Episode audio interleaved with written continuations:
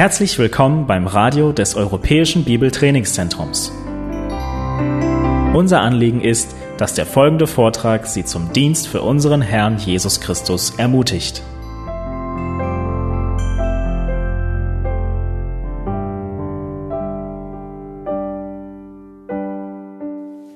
Kennt ihr Herr Dr. Sauer? Herr Dr. Sauer ist ein Professor bei the Moody Bible Institute in Chicago, Illinois. Und natürlich kennt, ihr Dr. Sauer nicht. Aber ich möchte erklären, wie oder was für einen Einfluss Dr. Sauer auf mich gehabt hat. Er war Lehrer beim, und immer noch ist ein Professor beim Moody Bible Institute und er unterrichtet Griechisch, Gramm, griechische Grammatik. Ein Kurs, der viele, ein Kurs wo, Kurs, wo viele Studenten und Schüler denken, was für ein Kurs. Jetzt müssen wir, müssen wir Grammatik lernen. Mir ist, so, mir ist es so langweilig. Warum müssen wir so viel Zeit verbringen mit der Grammatik? Aber Herr Dr. Sauer, er war ein, ein anderes Typ. Er war sehr interessant. Und er hat nicht nur Griechisch, griechische Grammatik gelernt, er hat tatsächlich griechische Grammatik beherrscht. Und er hat nicht nur griechische Grammatik beherrscht, sondern er hat griechische Grammatik gebraucht. In welcher Weise hat er griechische Grammatik äh, gebraucht? Er hat griechische Grammatik gebraucht, Gott kennen zu lernen. Und jedes Mal, wenn wir Unterricht mit Herr Dr. Sauer gehabt haben, hat er eine kleine, eine kleine Andacht für uns geführt. Und er hat einfach das griechisches Neuen Testament genommen und er hat gesagt, heute möchte ich ein Vers erklären. Und er hat von der Grammatik gezeigt, wie wir die Bibel sehr gut und sehr tief kennenlernen können. Und ich verstehe, dass das Thema Grammatik kann sehr langweilig sein oder sehr kompliziert sein. Und viele Schüler werden sagen oder würden sagen, mir reizt. In der Grundschule habe ich genügend Grammatik gehabt. Aber Herr Dr. Sauer war und ist ein Beispiel davon, wie wir mit dem Wort Gottes umgehen sollen. Er hat die Bibel benutzt mit dem Werkzeug, mit den Werkzeugen, die er gelernt oder ja, die er beherrscht hat, damit wir Gott kennenlernen können. Und jedes Mal, wenn ich durch oder im griechischen Neuen Testament arbeite oder studiere, dann denke ich an Herr Dr. Sauer. Was für ein Beispiel er war für mich. Und er ist für mich. Und jetzt hier in der Eckstein-Gemeinde predigen wir durch Titus. Und wir sind jetzt in einer Stelle, wo wir viele Qualifikationen für Älteste, für den Älteste lernen.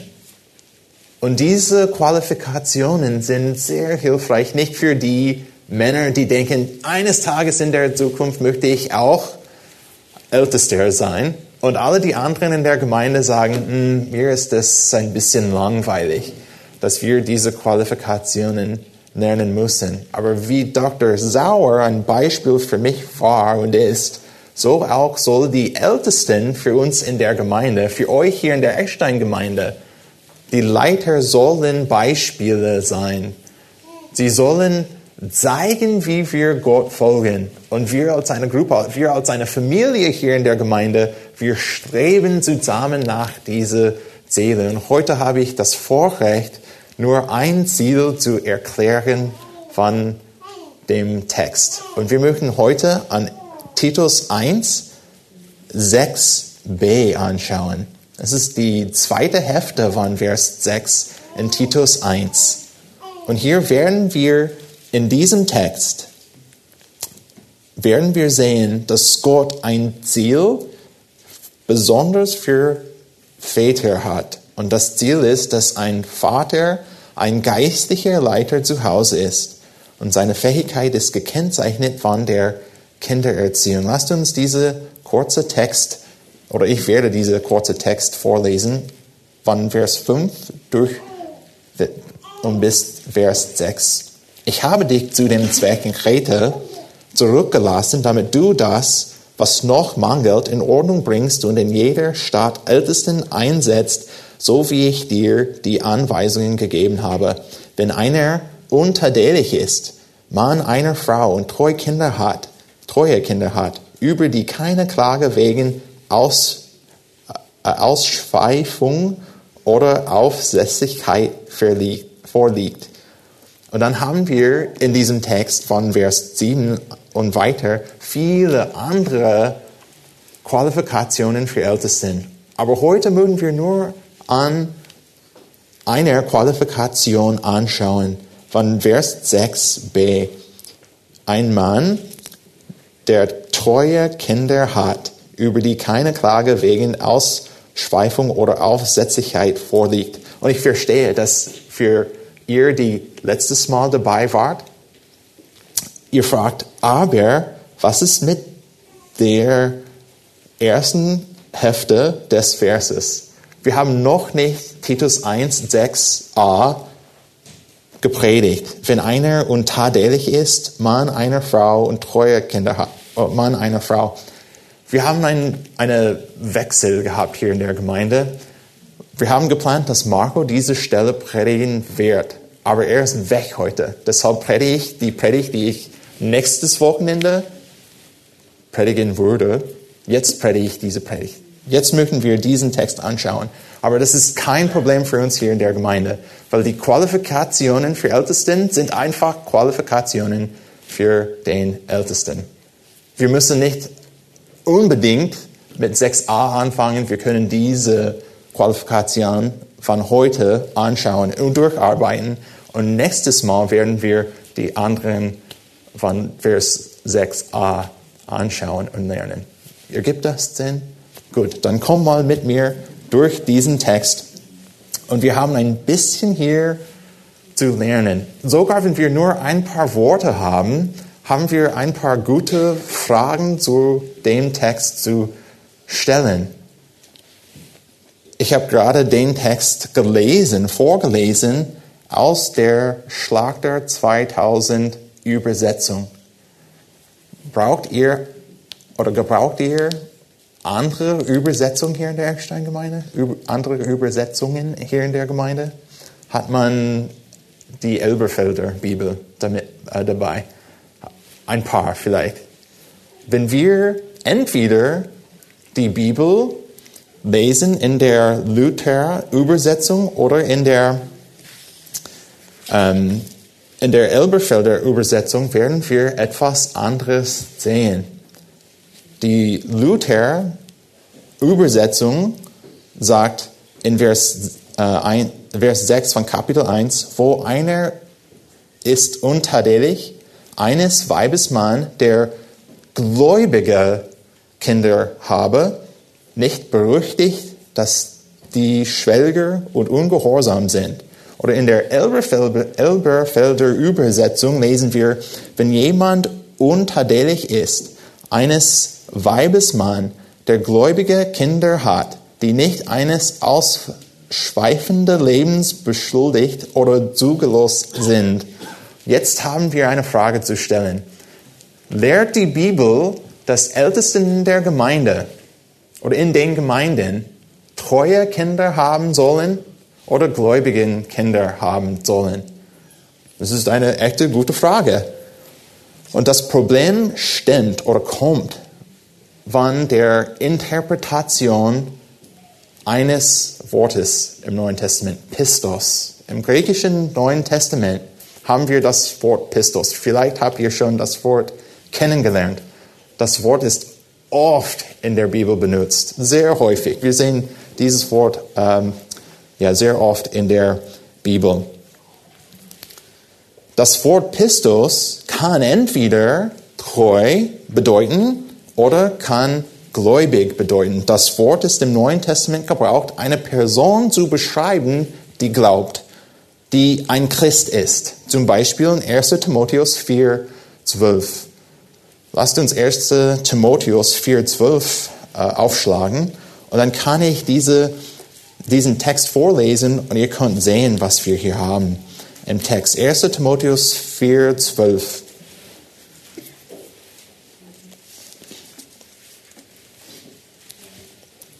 Sagt niemand, verachte dich wegen deiner Jungen, sondern sei den Gläubigen.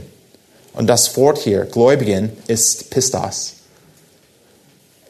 Sondern sei den Gläubigen, die, die glauben, die Christen, die in der Gemeinde sind, ein Vorbild im Wort, im Wandel, in der Liebe, im Geist, im Glauben, in der Keuschheit. Das Wort Pistos aber ist im Neuen Testament auch gebraucht, eine Person zu beschreiben, die treu ist. Und wir sehen diese Nutzung in 2 Timotheus 2,2. Eine Bibelstelle, die für uns beim EBTC, beim EBTC sehr, sehr wichtig ist. Was sehen wir in 2 Timotheus 2,2? Die Bibel sagt, und es ist auch Paulus. Paulus hat 1. Timotheus geschrieben, er hat auch 2. Timotheus geschrieben und er hat gesagt in 2. Timotheus 2, 2, und was du von mir gehört hast vor vielen Zeugen, das vertraue treuen Menschen an. Das Wort hier treuen, laut äh, Schlachter 2000, ist das Wort Pistos. Und es ist kein Problem, dass wir ein Wort haben mit verschiedenen Bedeutungen. Wir lernen Deutsch, meine Frau und ich und die Kinder auch. Und wir haben gelernt, wie viele Bedeutungen Worte haben können. Zum Beispiel, für eine lange Weile habe ich das Wort benutzt, gebraucht, zu beschreiben, wie ich Worte benutze oder gebrauche. Und es gibt einen Unterschied, habe ich gelernt letztes Wochenende. Ich habe oft gesagt, ja, wir sollen Worte nicht benutzen, aber eine ist zu mir gekommen und sie hat gesagt, nicht Nick, du sollst nicht benutzen, gebrauchen. Weil benutzen hat eine Betonung, die ein bisschen, ja, nicht so häufig ist. Aber wir sollten gebrauchen, gebrauchen. Dann habe ich gesagt, echt? Ich habe gedacht, dass Gebrauch bedeutet, dass etwas in der Vergangenheit gebraucht ist. Aber sie hat gesagt, nein, wir können gebrauchen, brauch, gebrauchen. Dann habe ich gesagt, super. Aber wir sehen, wie Worte verschiedene Bedeutungen haben. Und das ist kein Problem. So funktioniert die Sprache. Und wenn wir das Neue Testament lesen und wir sehen, dass ein Wort zwei Möglichkeiten hat, hat, sollen wir nicht denken, oh, jetzt haben wir ein Problem mit der Schrift. Jetzt hat die Bibel ein großes Problem. So ist die Sprache. So funktionieren die Sprachen. Aber jetzt müssen wir, als wir versuchen, die Bibel zu interpretieren, verstehen, was hat Gott gemeint, wenn er durch Paulus diese Worte aufgeschrieben hat. Was bedeutet das Wort hier im Kontext Pistos? Redet Paulus oder hat Paulus gemeint, dass ein Ältester in der Gemeinde Kinder haben sollen, die Christen, die Gläubigen sind? Oder hat er gemeint einfach, dass ein Ältester in der Gemeinde Kinder haben soll, die treu sind? Es gibt, ja, es gibt Gründe für jede Seite, aber ich würde sagen, dass in der Interpretation können wir eine gute Entscheidung treffen. Und ich würde sagen, dass treu wie wir in der Schlachter 2000 Übersetzung sehen, ist die beste Interpretation. Und ich habe hier vier Gründe dafür. Wenn ihr diese Gründe aufschreiben möchtet, dann äh, macht das mit. Treu ist die beste Interpretation. Interpretation. Zuerst, wenn das Wort Pistos im Neuen Testament gebraucht ist, als Adjektiv mit einem Substantiv, es bedeutet immer treu. Grammatik am Sonntagmorgen. Ja, Grammatik ist immer schwer. Aber wir sehen ein Muster in der Schrift. Wir sehen ein Muster im Neuen Testament. Und das Muster ist mir hilfreich. Wenn wir das Wort Pistos haben im Neuen Testament als Adjektiv, das bedeutet, dass das Wort beschreibt ein anderes Wort und das anderes Wort ein Substantiv ist, dann fast immer im Neuen Testament sehen wir, dass Pistos bedeutet treu. Und das ist mir sehr hilfreich. Zweitens, in 1. Timotheus 3 sehen wir eine Liste, die ähnlich ist für oder wann Qualifikationen für Ältesten, für der oder für den Ältesten. Und die Qualifikation in Bezug auf Kindererziehung ist anders ausgedrückt in 1. Timotheus 3, 4. Lasst uns dort blättern. Wir waren in, gerade in 2. Timotheus 2. Wir können einfach ein paar Seiten blättern und dann sehen wir 1. Timotheus 3. 1. Timotheus 3. Eine Stelle, die wir ziemlich gut kennen von der Bibel, wo wir Qualifikationen für Ältesten haben. Was sagt Vers 4 von 1. Timotheus 3? Der Älteste soll sein einer, der seinem eigenen Haus gut vorsteht und die Kinder in Unterordnung hält mit aller Ehrbarkeit. Was hat Paulus hier geschrieben bezüglich der oder den Ältesten? Er soll seinem eigenen Haus gut vorsteht und die Kinder in Unterordnung hält mit aller Ehrbarkeit. Im Kontext von 1. Timotheus und im Kontext von Titus ist es nicht passend, dass die Qualifikationen für Ältesten in Kreta strenger sind als die in Ephesus. In Ephesus war die Gemeinde ein bisschen mehr entwickelt als die Gemeinde in Kreta. Warum würde Paulus strengere Qualifikationen zu Ephesus schreiben, äh, zu Kreta schreiben und nicht zu, zu Ephesus? Es ergibt mehr Sinn zu denken, dass wenn eine Gemeinde wie zum Beispiel in Ephesus ein bisschen mehr geistlich ist, ein bisschen mehr reif ist, dass sie in Ephesus die strengere Qualifikationen bekommen werden. Aber was sehen wir hier? Es scheint, wenn wir, wenn wir denken, dass Paul gemeint hat mit Pistos in, in Titus 1,6, dass die Kinder Gläubigen sein müssen, dass die Kinder Christen sein müssen, das heißt, dass für die Gemeinden, die in Kreta waren, die Qualifikationen strenger waren als für die in Ephesus. Und das ergibt nicht so viel Sinn im Kontext. Die Gemeinden in Kreta waren jünger im Glauben als die in Ephesus. Drittens, wenn Pistos, das Wort Pistos, bedeutet, dass die Kinder in, in Titus 6, 1,6 wenn das Wort bedeutet, dass die Kinder errettet sein müssen oder errettet sind, dann müssen wir sagen, dass Männer mit jungen Kindern dürfen nicht ältester sein. Wie können wir wissen, ob die kleine, kleinen Kinder glauben oder nicht? Wenn die Qualifikation von äh, Titus 1,6 bedeutet, dass der Älteste Kinder haben muss, die, die glauben, dann würdet, würdet ihr sagen, würden wir sagen, dass wir warten müssen, bis die Kinder alt sind, damit wir wissen mit Sicherheit, dass die Kinder glauben. Versteht ihr, was ich meine hier? Es ist eine Herausforderung mit der Interpretation. Viertens, die Qualifikationen zeigen, in 1 Timotheus 3, auch hier in Titus 1. Die Qualifikationen zeigen, was für ein Mann der Älteste ist.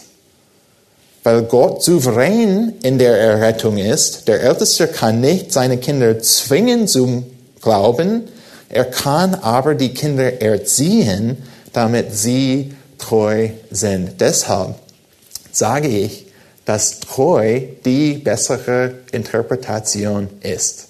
Und jetzt verstehen wir, dass die Ältesten in der Gemeinde soll, sollen Kinder haben, die treu sind. Der Text hier gebraucht auch zwei andere Worte, die Kinder des Ältesten zu beschreiben. In Titus 1,6 Paulus hat geschrieben, diese Kinder sollen treu sein, über die keine Klage wegen Ausschweifung oder Aufsässigkeit vorliegt. Was ist Aufschweif Ausschweifung? Das ist ein Wort, das ich nicht oft gebraucht habe auf Deutsch. Aber so, das Wort beschreibt eine Person, die nachgibt. Die, die ist eine Person, die Vergnügungen genießt in einer sündiger oder sündigen Weise. Diese Person geht zu weit, zu tief, das Fleisch zu erfreuen und hierbei Gott, der Schöpfer, schändet. Er verherrlicht Gott nicht in der Art und Weise, die er gebraucht, die Vergnügungen des Lebens zu genießen. Und das andere Wort ist Aufsässigkeit. Das beschreibt eine Person, die ordnet sich nicht unter.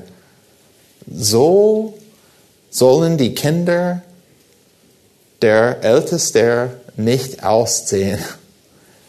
Diese Kinder von den Ältesten sollen etwas anderes aussehen. Ein Ältester, falls er Kinder hat, muss Kinder haben, die treu sind. Wie sieht das aus? Wie sehen Kinder aus, die treu sind? Diesen sind Kinder, die die Eltern ehren. Und wir haben eine Bibelstelle, die sehr hilfreich ist für Kindererziehung, nicht wahr? Es gibt nicht so viele Anweisungen für Kinder in der Bibel, die tatsächlich geeignet oder äh, Kinder als Empfänger haben. Aber äh, Epheser 6, 1 bis 3 ist so eine Bibelstelle. Lasst uns Epheser 6 aufschlagen. Kennt ihr gut diese Bibelstelle, Epheser 6? Ihr, die Kinder habt, kennt diese Bibelstelle sehr gut. Was sagt Epheser 6, 1 bis 3? Ein Vers, die, oder den wir in der Kindererziehung jeden Tag benutzen. Und wir sagen, Kinder, hier ist, was Gott von Kindern erwartet. Ihr Kinder, seid gehorsam euren Eltern in dem Herrn, denn das ist Recht. Du sollst deinen Vater und deine Mutter ehren. Das ist das erste Gebot mit einer Verheißung, damit es dir gut geht und so du lange lebst auf Erde. Und wir sagen, super, seht ihr hier Kinder? Die Bibel ist ganz klar und deutlich. Gott erwartet, dass Kinder gehorchen. Und deshalb können wir sagen, wie sollen die Kinder von den Ältesten aussehen? Was haben wir für ein, was sollen wir für ein Beispiel haben in der Gemeinde von Kindererziehung? Wir erwarten, dass Kinder gehorchen.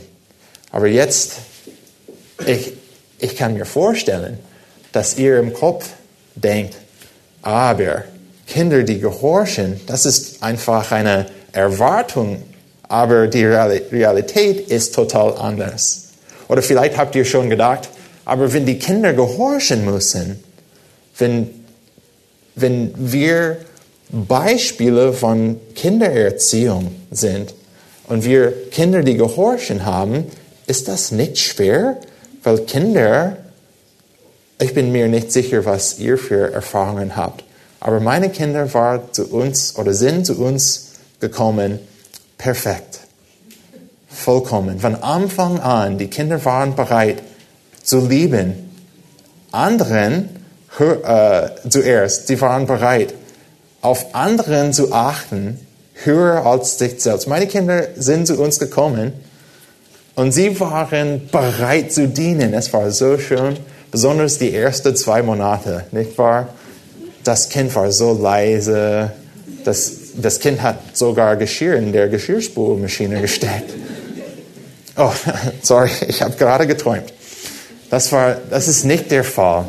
Sogar wenn die Kinder ganz lieb sind und wunderbar sind, und ich glaube, dass Kinder ein Segen sind, laut äh, Psalm 127, das glaube ich voll, völlig. Aber die Kinder brauchen viele Hilfe. Die Kinder brauchen gute Kinder Erziehung.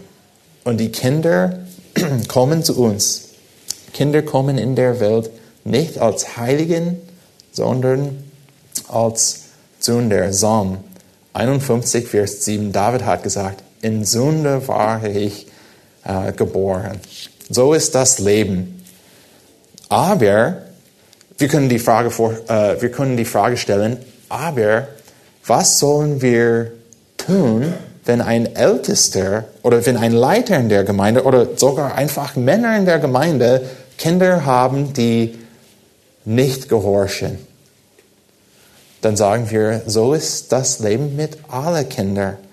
Aber wir haben eine Balance zu finden oder zu erschaffen.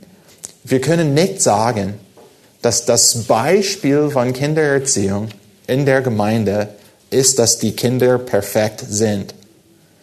Könnt ihr euch vorstellen, ein Vater, der perfekt war, aber er sogar hat Kinder, die ungehorsam waren, die nicht gehorcht haben. Im Alten Testament. Es gibt ein paar Väter, die wir gebrauchen können. Aber es gibt nur einen Vater, der perfekt war, Gott selbst. Und was hat Gott in Jesaja 1, 2 geschrieben oder gesagt für uns? Lasst uns Isaiah, Jesaja 1, Vers 2 anschauen.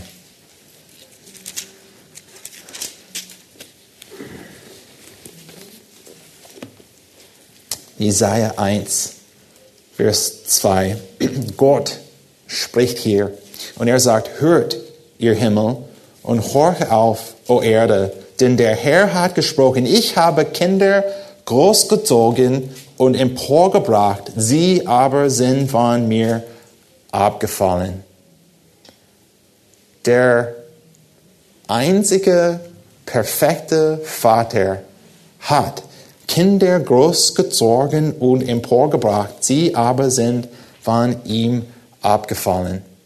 Deshalb, wenn wir reden über Kindererziehung in der Gemeinde, wenn wir reden über Vorbilder in der Gemeinde, wenn wir sagen, ja, in der Gemeinde, die, die leiten, müssen Kinder haben, die treu sind. Wie sieht treu aus? Kinder, die treu sind, gehorchen. Aber wir können nicht sagen, dass die Kinder die gehorchen, perfekt sind. Sogar wenn der Vater perfekt ist, werden die Kinder mit Sünde kämpfen. Ist das nicht die Erfahrung, dass wir, die wir alle hier in der Gemeinde haben?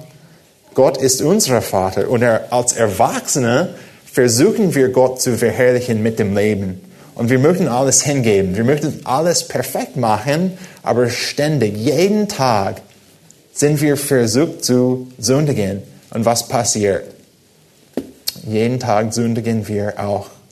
Und es ist eine falsche Erwartung von den Ältesten in der Gemeinde, von den Leitern der Gemeinde zu denken, dass die perfekte Kinder, äh, perfekte Kinder haben werden. Es ist nicht passend, es, es geht nicht. Aber die Bibel hat tatsächlich in, in Titus 1,6 gesagt, dass Ältesten sollen Kinder haben, die treu sind. Und das bedeutet, dass wir streben nach einer Methode oder einer Methode von Kindererziehung, wo die Kinder gehorchen. Natürlich, werden sie perfekt sein, die Kinder? Nein, sie werden nicht perfekt sein, aber wir streben nach diesem Ziel mit Gottes Hilfe. Es gibt ein, äh, eine zweite Eigenschaft, Eigenschaft von Kindererziehung in Epheser 6, 1 bis 3 die wir gesehen haben.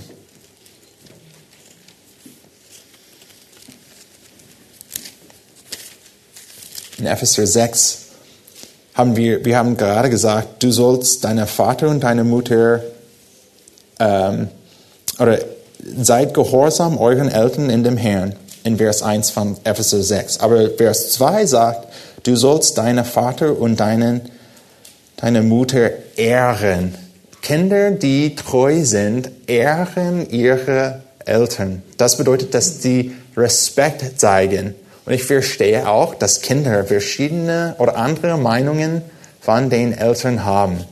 Das, so ist das Leben. Aber in der Kindererziehung, nicht, dass wir nur über Kindererziehung reden heute, aber was sollen wir äh, nach, nach welchen Prinzipien, nach welchen Seelen, Seelen sollen wir streben in der Gemeinde. Wir streben nach dem Ziel, dass die Ältesten treue Kinder haben. Wenn die Ältesten treue Kinder haben, dann werden die Kinder auch den, die Eltern ehren. Und das bedeutet, dass die Kinder Respekt zeigen. Und wenn sie verschiedene Meinungen haben, was immer passiert, aber ein paar Mal pro Jahr. Jeden Tag ist das die Erfahrung bei uns. Und wir versuchen in der Gemeinde, dass die Kinder lernen, wie sie mit Menschen umgehen. Und wir sind verantwortlich, die Kinder zu erziehen, damit sie verstehen, sogar wenn sie verschiedene Meinungen haben, dass sie verstehen, wie sie mit Menschen umgehen. Und sie lernen, wie sie Respekt zeigen. Sie lernen, die Kinder lernen, wie sie in einer gottgefälligen, Gott wohlgefälligen Weise mit anderen reden. Und wer ist verantwortlich für diese Aufgabe? Lasst uns Epheser 6,4 anschauen. Und ihr Väter, reißt eure Kinder nicht zum Zorn, sondern sieht sie auf in der Zucht und Ermahnung des Herrn. Und ihr Väter, sagt die Bibel hier. Wir haben gerade gesagt, dass Kinder sollen Eltern ehren und gehorchen. Aber was sollen die Eltern tun oder machen? Und hauptsächlich, was sollen die Väter machen? Ihr und ihr Väter, reißt eure Kinder nicht zum Sohn, sondern sieht sie auf in der Zucht und Ermahnung des Herrn. Für die Männer in der Gemeinde, die Kinder haben, diese zwei Aufgaben sind sehr, sehr wichtig, dass sie die Kinder züchtigen und dass sie die Kinder ermahnen. Diese Aufgaben sind sehr aktiv. Väter können nicht einfach sagen, ja, meine Frau macht das. Väter dürfen nicht sagen, ja, die Schule macht das für uns. Väter können nicht und dürfen nicht sagen, ja, ist okay, die Gemeinde macht das für uns. Die Gemeinde wird Jüngerschaft führen im Leben des Kindes. Wir dürfen das nicht sagen. Gott erwartet von uns als Männer, dass wir unsere Kinder aktiv erziehen und damit, dass wir die Kinder mit den Kindern arbeiten. Und wir haben nur zwei Bereiche hier vom Text. Paulus hat geschrieben, dass wir Kinder züchtigen und dass wir Kinder ermahnen.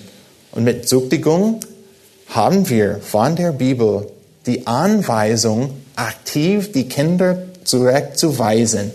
Das bedeutet, wenn, das Kind sündigt, dass wir als Väter dabei sind, zu sagen, hör, hör auf, mein liebes Kind. Was du gerade gemacht hast, ist falsch, ist Sünde. Und es gefällt Gott nicht, dass wir sündigen. Und jetzt muss ich dir zeigen, wie wir Gott verherrlichen. Es gibt viel zu viele Väter, die einfach zu weit entfernt von den Kindern sind. Aber die Erwartung von Gott ist, dass Väter involviert sind und dass sie dabei sind. Nicht durch den ganzen Tag. Ich verstehe, dass wir arbeiten müssen. Aber die Frage ist, was machen wir abends? Was machen wir am Wochenende? Sind wir dabei? Für die, die, die Väter, die Väter, die Kinder haben, sind wir dabei, aktiv die Kinder zu erziehen damit wir die Kinder zurechtweisen und wir zeigen, mein liebes Kind, die Bibel sagt, Gott sagt, dass er von uns bestimmte Erwartungen hat. Und wenn wir diese Erwartungen nicht erfüllen, wenn wir diese Anweisungen und diesen Anweisungen von der Bibel nicht folgen, das ist Sünde. Und wir müssen umkehren, wir müssen Buße tun und wir müssen um Vergebung bitten. Sind wir dabei, diese Aufgabe zu Hause zu machen? Und ich verstehe, dass hier im Text von, erst, von Timotheus 1, äh, Titus 1,6, dass wir reden über Ältesten. Aber der Älteste ist nicht nur eine Person oder ein Mann, der alles perfekt macht. Tatsächlich macht er nichts perfekt. Aber der, das Ziel ist nicht, dass der Älteste diese Qualifikationen erreicht und dass er sagt, ja, ich habe treue Kinder. Ich habe Kinder, die gehorchen. Ich habe Kinder, die die Eltern ehren. Und ich habe mein Kind gezogen. Und jetzt kann ich in der, der Gemeinde dienen, aber alle die anderen, sie dürfen nicht dienen. Alle die anderen, sie sind einfach, sie sitzen in der Gemeinde, aber ich arbeite für die Gemeinde. Das ist nicht das Ziel. Das Ziel ist, dass die, der Älteste ein Vorbild ist für alle Mitglieder in der Gemeinde. Habt ihr schon hier gesehen in Epheser 6, Vers 4. Paulus hat nicht geschrieben, und ihr Ältester. Seht ihr hier im Text? Epheser 6, 4. Und ihr Väter. Alle Väter, alle Männer, die Kinder haben in der Gemeinde, müssen nach diesem Ziel streben, die Kinder für Gott zu erziehen. Und wenn ein Mann ein Ältester sein möchte, dann sagen wir, ja, er muss ein Vorbild von Kindererziehung sein. Er muss Kinder haben, die treu sind. Wie, er, wie, wie erreicht ein Ältester das Ziel? Durch Kindererziehung, wo er die Kinder züchtigt und auch ermahnt. Wir haben nicht so viel schon gesagt über Ermahnung, aber wie ich gesagt habe, in der Kindererziehung haben wir tatsächlich diese zwei Bereiche. Züchtigung, Zucht und Ermahnen. Ermahnen ist auch Lehren, wo wir die Kinder lehren, zeigen, von der Bibel, was, was Gott tatsächlich äh, äh, erwartet von uns oder was er gesagt hat. Und wir verstehen, dass die Bibel ganz besonders ist, nicht wahr? Nur natürlich können wir auf den Spree anschauen und wir sehen, wie schön die Schöpfung ist. Und wir sehen, wenn die Sonne kommt aus oder äh, kommt auf und dann, wenn die Sonne geht runter, dann sehen wir, wie treu Gott, Gott ist. Und wir sehen, wir lernen bestimmte Eigenschaften von Gott durch die allgemeine Offenbarung. Aber die Bibel, die Bibel ist ganz besonders. Die Bibel ist sehr äh, spezifisch. Die Bibel ist nicht wie die allgemeine Offenbarung, sondern die Bibel lehrt uns Wahrheiten von Gott, die wir nicht kennen können, von der, allgemeine, von der allgemeinen Offenbarung. Und wir, als, besonders als Väter, wir sind verpflichtet, die Bibel zu Hause zu lehren. Wir müssen die Kinder süchtigen, zurechtweisen. Wir müssen auch die Kinder ermahnen und lehren. Diesen sind die Aufgaben, die wir haben. Natürlich können wir sagen, aber das ergibt nicht so viel Sinn. Wir haben gerade gesagt, dass die Ältesten in der Gemeinde treue Kinder haben sollen. Und jetzt redet nicht über Kindererziehung. Wie passen die zwei Themen zusammen? Und hier haben wir 1 Timotheus 3, 5. 1 Timotheus 3, 4 haben wir schon vorgelesen. 1. Timotheus 3, 4, aber 5 ist uns auch hilfreich und wichtig. 1. Timotheus 3, 4 hat gesagt, einer der Ältesten soll sein. Einer, der seinem eigenen Haus gut vorsteht und die Kinder in Unterordnung hält mit aller Ehrbarkeit. Und in Vers 5 sehen wir eine besondere Bedingung für die Ältesten. Wenn aber jemand seinem eigenen Haus nicht vorzustehen weiß, wie wird er für die Gemeinde Gottes sorgen? Jetzt seht ihr diese Verbindung zwischen Kindererziehung, was wir als Männer zu Hause machen, und die Gesundheit der Gemeinde. Wenn aber jemand seinem eigenen Haus nicht vorzustehen weiß, wie wird er für die Gemeinde Gottes sorgen? Dieses, dieses Prinzip ist sehr wichtig, weil die Gemeinde ist mehr wie eine Familie als wie eine Firma. Und die Gemeinde braucht nicht Männer in der Leitung, die super wunderbar sind, Firmen zu leiten. Aber dass sie kein, oder dass Männer, die nicht fähig sind, Familien zu leiten. Und wir haben Beispiele davon im Leben gesehen. Es gibt Männer, die besonders begabt sind und sie gehen, sie fahren zur Arbeit und dort arbeiten sie acht, zehn Stunden pro Tag und sie sind so fleißig und sie machen so viel für den Unternehmen, aber sie kommen zurück nach Hause und sind, sie sind einfach nicht fähig, die Familie zu leiten, Jüngerschaft zu Hause zu praktizieren. Und die Bibel sagt, so ein Mann, sogar wenn er begabt ist, eine Firma zu leiten oder viel zu erschaffen in der Gesellschaft, er ist nicht bereit, die Gemeinde zu leiten, weil die Gemeinde ist wie eine Familie. Lasst uns 1. Thessaloniker anschauen. Wir waren in Epheser 6. Wir können einfach ein paar Seiten blättern zu 1. Thessaloniker 2. In 1. Thessaloniker, Paulus beschreibt, wie er den Dienst geführt hat, wie er gedient hat. Sehr interessant, in 1. Timotheus, 2. Timotheus und Titus sehen wir die Anweisungen für Ältesten oder für Pastoren und Hirten in der Gemeinde. Aber in 1. Thessaloniker und 2. Thessaloniker sehen wir, wie diese Anweisungen aussehen. Und in 1. Thessaloniker 2, Vers 5, Paulus hat geschrieben, denn wir sind nie mit Schmeichelworten gekommen, wie ihr wisst, noch mit verblumter Habsucht, Gottes Zeuge. Wir haben auch nicht Ehre von Menschen gesucht, weder von euch noch von anderen, obgleich wir als Apostel des Christus würdevoll hatten auftreten können. Vers 7, sondern wir als Diener, als Knechte in der Gemeinde, als Pastoren, als Hirten, als Ältesten, als Apostel, sondern wir waren liebevoll in eurer Mitte, wie eine stillende Mutter ihre Kinder pflegt. Und Vers 8. Und wir sehnen uns so sehr nach euch, dass wir willig waren, euch nicht nur das Evangelium Gottes mitzuteilen, sondern auch unser Leben, weil ihr uns lieb geworden sei. So ist die Gemeinde.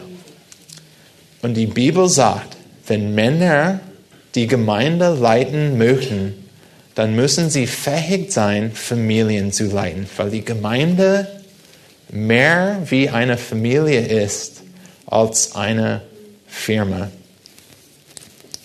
Und wir brauchen gute Beispiele davon. Wir brauchen Ältesten. Nicht nur Ältesten, wir brauchen Männer. Allgemein in den Gemeinden in Deutschland brauchen wir Männer, die bereit sind, diesen Auftrag von Gott wahrzunehmen. Männer, die bereit sind, alles hinzugeben, Kinder zu leiten zu Hause. Und ich habe ein paar Punkte mitgebracht für uns heute. Wie können wir das machen? Jetzt verstehen wir von Titus 1,6. Hier ist die Erwartung Gottes für Männer, besonders die, die leiten in der Gemeinde, dass sie treue Kinder haben. Wie sieht treue Kinder aus?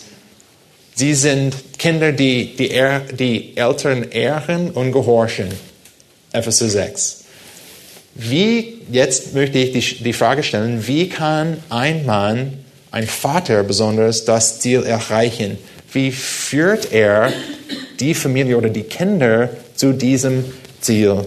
Hier sind ein paar Punkte, nichts Neues von der Bibel. Ihr kennt diese Prinzipien schon, aber die sind besonders hilfreich. Zuerst, ein Vater, der die Kindererziehung gut macht, liebt Gott.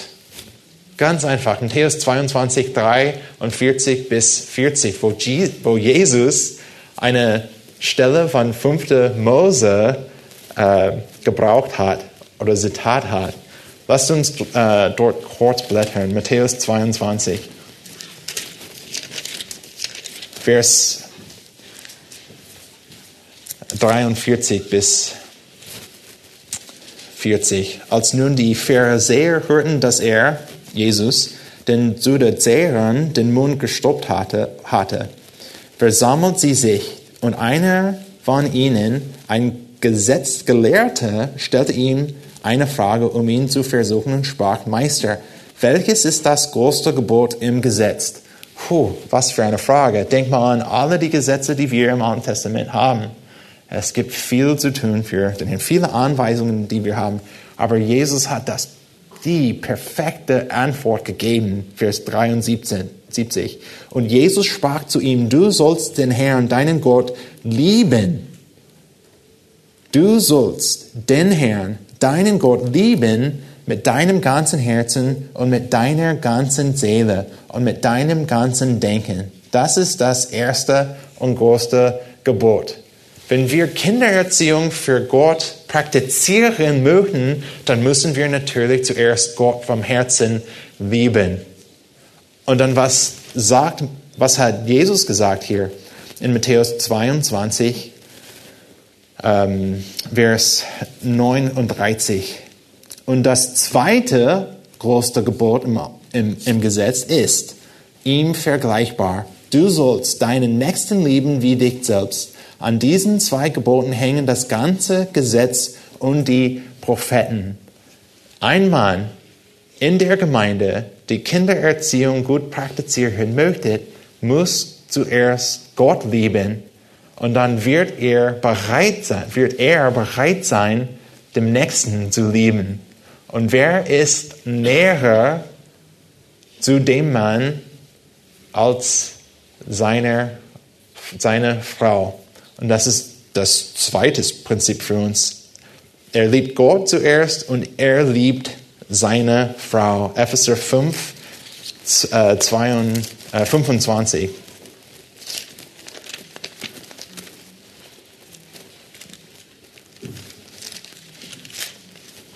noch eine Bibelstelle, die bekannt ist, die vielleicht sogar einfach ist, auswendig zu lernen, aber in der Anwendung ist dieser Text, ist dieser Text ein bisschen anders. Epheser 5, 25. Ihr Männer liebt eure Frauen gleich wie auch der Christus die Gemeinde geliebt hat und sich selbst für sie hingegeben hat damit er sie heilig, nachdem er sie gereinigt hat durch das Wasserbad im Wort, damit er sie sich selbst darstelle als eine Gemeinde, die herrlich sei, so dass sie weder Flecken noch Runzeln noch etwas Ähnliches habe, sondern dass sie heilig und tadellos sei.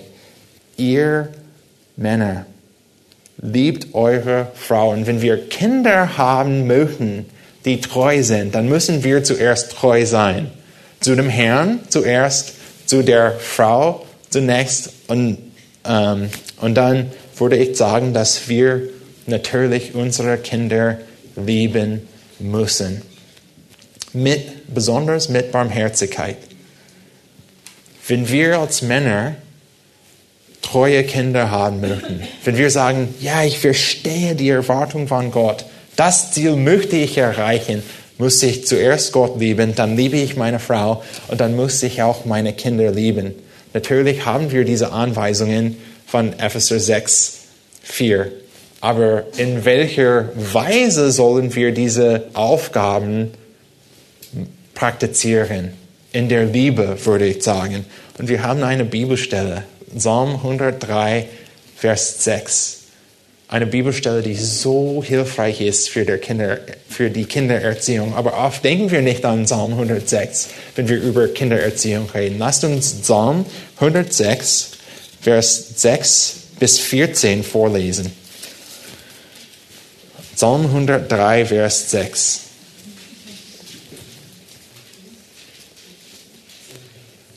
Der Herr übt Gerechtigkeit und schafft Recht allen Unterdrückten. Er hat seine Wege Mose wissen lassen, die Kinder Israels seine Taten.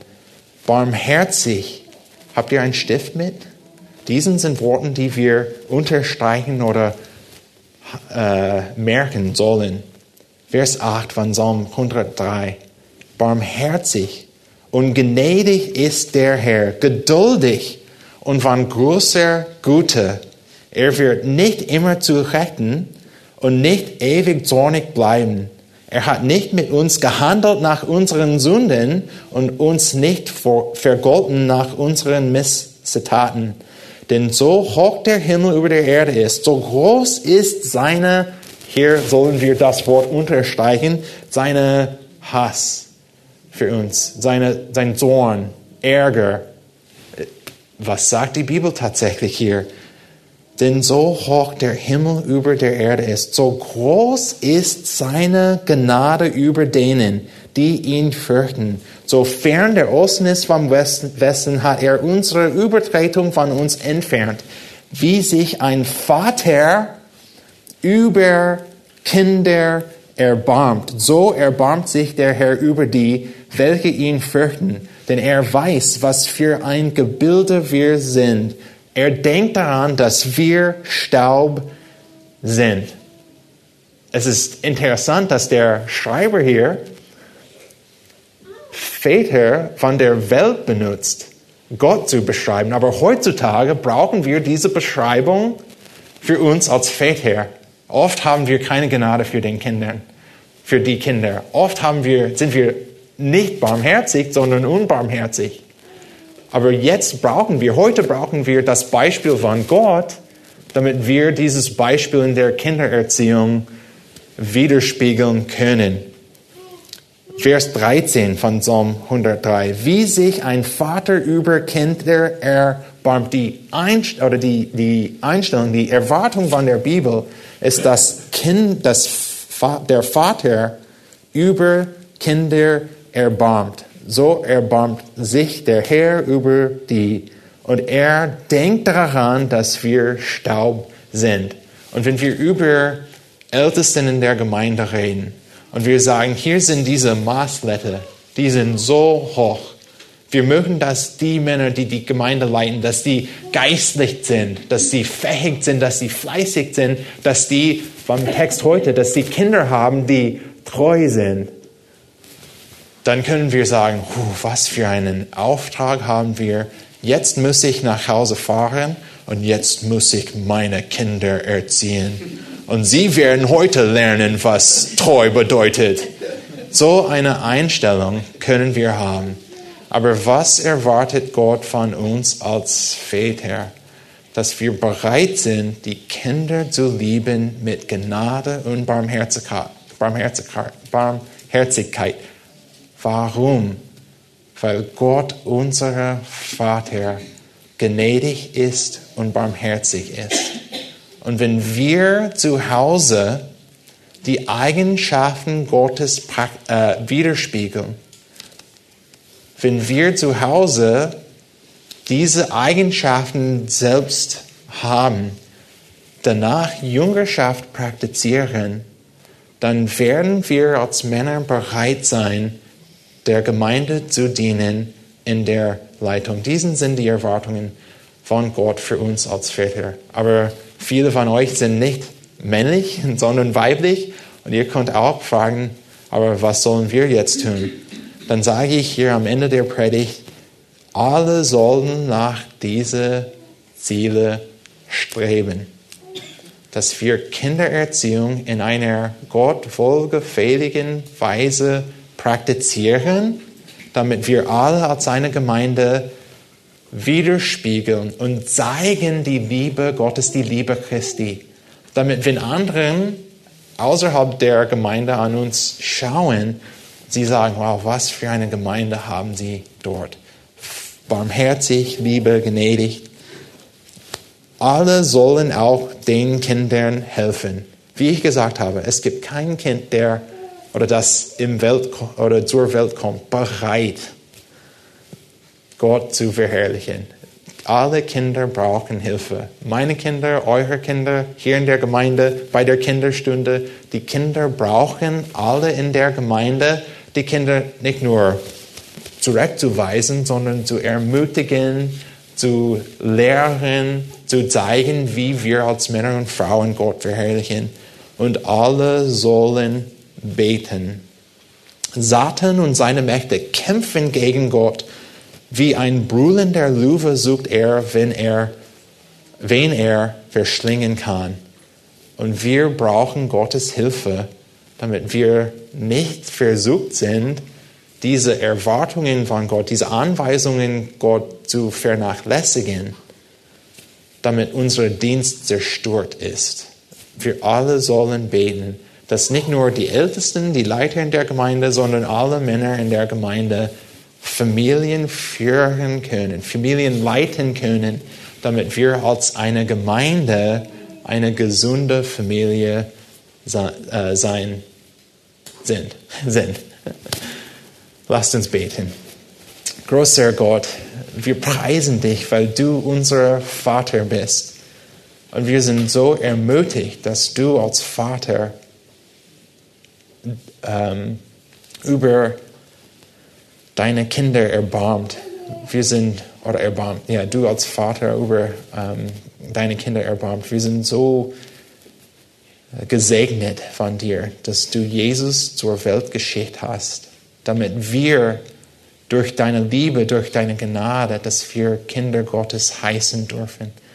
Und weil wir verstehen, wie viel Liebe du für uns hast, möchten wir auch unsere Kinder lieben. Und wir möchten zeigen, wie du als Vater perfekt bist. Und wir verstehen, dass wir nicht perfekt sind, deshalb beten wir für deine Hilfe und deine Gnade, dass wir ständig daran arbeiten können, diese Anweisungen von der Schrift anzuwenden, damit diese Gemeinde hier, die Eckstein-Gemeinde Berlin, die Eigenschaften Gottes, die, Lieb, die Liebe, die du hast, die Gnade, die du hast, die Barmherzigkeit, die du hast, dass wir diese Eigenschaften widerspiegeln können. Hilf, hilf uns bitte, diese Ziele in der Familie zu erreichen zuerst, danach in der Gemeinde zu deiner Ehre. Amen.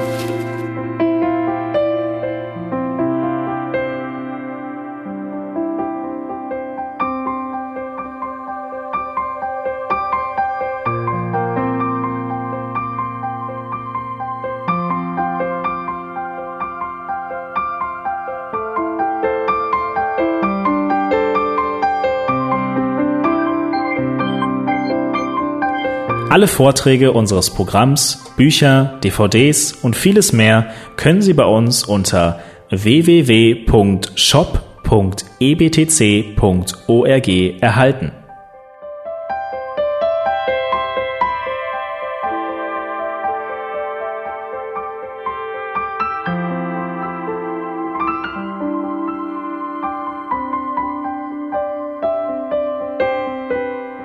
Radio Neue Hoffnung ist frei und ohne Werbung nur aufgrund Ihrer Spenden möglich.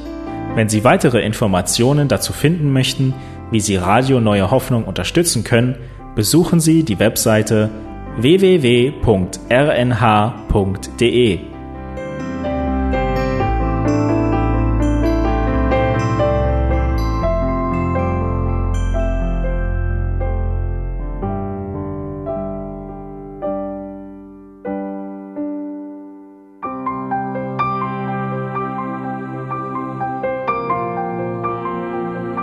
Die Sendezeiten des EBTCs sind Montag, Mittwoch, Freitag und Samstag jeweils von 10 bis 11 Uhr.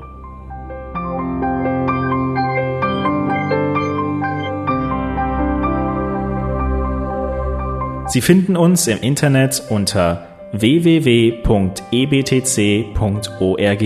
Eine E-Mail können Sie uns senden an radio.ebtc.org. Telefonisch erreichen Sie uns unter 0049 3060 988 610. Unsere Postanschrift lautet an der Schillingbrücke 4 in 10243 Berlin, Deutschland.